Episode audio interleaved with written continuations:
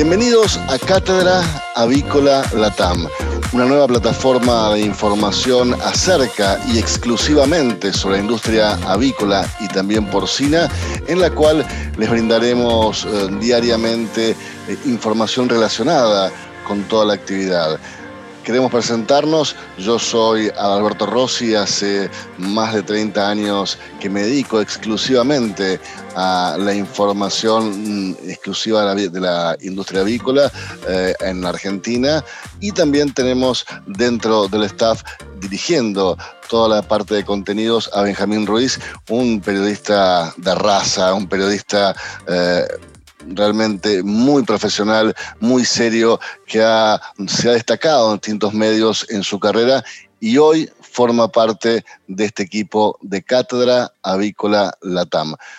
Buenos días, Benjamín, ¿cómo estás? Hola, Alberto, buenos días. Pues encantado de estar aquí en esta, en esta nueva plataforma. Yo creo que ambos traemos un buen bagaje eh, en cuanto a la información, en cuanto a la experiencia. Yo también tengo más de 30 años de experiencia en la industria poco menos en la parte periodística, pero eh, creo que esto nos va a dar una, un excelente punto de partida para traer información a todo mundo en, en, en, todo lo relativo a la industria avícola, ya veces producción, manejo, nutrición, alimentos balanceados, etcétera. Tenemos eh, muchos frentes en los que podemos empezar a, trabajar. Evidentemente la industria en Latinoamérica necesitaba de un medio a través del cual informarse, orientarse, descubrir qué estaba pasando del otro lado, ¿no? De más allá de la frontera. ¿No es así, Benjamín? Así es, Alberto. Creo yo que, eh, bueno, pues eh, surgen oportunidades. Esta es una muy buena oportunidad de mostrarle a la gente lo que está sucediendo este año pasado, 2020, fue un año eh, que todos sabemos eh, muy diferente. No necesito dar explicaciones, pero creo que nos está llevando a una nueva fase en todos sentidos. Y esto, y la industria avícola no ha sido ajena a esto, ¿no?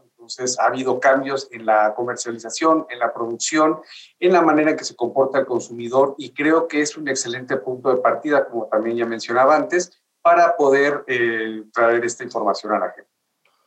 Sin dudas, eh, coincido con vos en que el mundo ha cambiado. Eh, esta nueva normalidad que se avecina y que se va a reflejar en todos los aspectos de la vida de las personas en poco tiempo y que ya se está reflejando, va a incidir de manera significativa en la vida de todos. y en este contexto, vos tanto como yo sabemos eh, que esta apasionante actividad que es la avicultura está presente en la vida de todos los, habitantes del mundo eh, a través de un alimento, tanto pollo como huevo, eh, muy, con muchísimas ventajas a nivel de nutrición, a nivel de salud, y además estamos frente a una producción que claramente tiene las condiciones necesarias para abastecer de, una buena proteína animal saludable a todo el mundo, ¿no? Así es, y no nada más todas estas características que acabas de mencionar, sino también la cuestión de que es muy accesible. Tenemos que es una proteína, tanto el huevo como el pollo, como bien dijiste, que en cuanto a costos eh, es muy asequible para la, población en general. Eh, no nada más en Latinoamérica, en todo el mundo. Y bueno, hemos visto que a pesar de los pesares, ha sido una industria que se ha mantenido en este año, en este año pasado, incluso ha crecido. Ha habido movimientos en los números, desde luego no ha sido como uno venía ah, planeando que, fuera a ser. Ha habido movimientos, unos a la baja, unos a la, a la al alta, al alza, pero creo que esto este, nos demuestra que estamos trabajando en la industria correcta que vamos a seguir produciendo proteína animal para la gente. Sí, incluso aquí en Argentina, eh, por primera vez en la historia, eh, se ha producido un incremento tal en el consumo tanto de pollos como de huevos, pero fundamentalmente en el consumo de carne aviar de pollo, que ha superado incluso al consumo de carne vacuna. Y en todo esto uno no puede dejar de tener en cuenta eh, el altísimo grado de, tecnificación, la tecnología que se emplea en la producción avícola, ¿no? que muchas veces para la gente que no conoce produce la industria, cuando se entera de cómo se produce y con el nivel de bioseguridad, de tecnología que se produce, le llama poderosamente la atención. Exactamente, Alberto. Les llama la atención porque la gente piensa que todavía estamos eh, produciendo alimentos de una manera un poco bucólica, ¿no? Este, eh, romántica, y no, luego es una industria hecha y derecha, bien formada, con estándares, normativas que, que rigen en cada país y normativas internacionales, que esto evidentemente lleva a un producto, eh, como decía yo, accesible, asequible, pero también un producto de muy buena calidad. Incluso, Benjamín, vos habrás notado eh, que a nivel global es una industria que genera mucho arraigo en la gente, porque eh, es tanta la, demanda de empleo y, de gente dedicada exclusivamente y calificada para este tipo de actividad, que eh, las localidades que circundan a, estas industrias demandan mucho, mucho empleo y se genera arraigo de esas personas en esas localidades. Así es. Y además, eh, bueno, trae un movimiento a nivel mundial impresionante, ¿no? Empezando, por ejemplo, con los granos, ¿no? En Argentina, que es un país de alta producción de granos. En el caso de México, por ejemplo, que bueno, aunque se produce poco, pero se trae todo de Estados Unidos, eh, básicamente, tanto soya como maíz. Entonces trae unos movimientos a nivel mundial impresionantes, que eso genera trabajos a nivel local, pero también genera trabajos en transporte, en, una serie de, actividades aledañas. ¿no? Bueno, esto también conlleva a la participación de muchas otras eh, industrias, ¿no? las industrias de los aditivos, la industria que hay también de la salud animal, que es eh, muy importante, eh, como mencionaba yo, el transporte, la maquinaria, las plantas de procesamiento, en fin, hay, hay un movimiento impresionante. Sí, sin dudas el movimiento económico que genera esta actividad es, impresionante tal cual vos lo describís.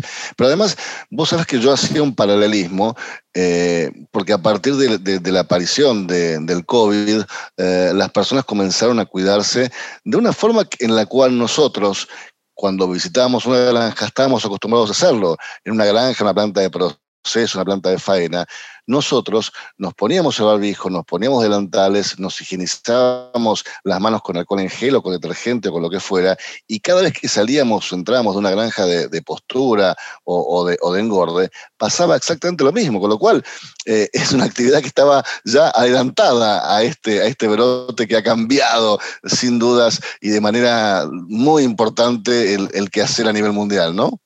Sí, exactamente, el paralelismo que hay con la bioseguridad avícola es, es fascinante, ¿no?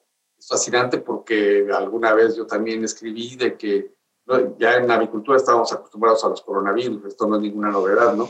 Pero bueno, volviendo a la bioseguridad, bueno, estamos acostumbrados a, mantener a raya a, a, los organismos para tener una buena producción. Entonces, eh, y bueno, también yo creo que esta eh, eh, pandemia ha llevado a que la gente quiera comer en casa o tenga que comer en casa y, y quiera comer alimentos más sanos, ¿no? alimentos preparados en casa. Entonces, esto eh, creo yo que también ha propiciado el, consumo en casa. Desde luego hubo una baja muy fuerte en el consumo de pollo, por ejemplo, en, los restaurantes, pero por otro lado empezamos a tener mucho más servicio de entrega de, alimentos ya preparados a, domicilio.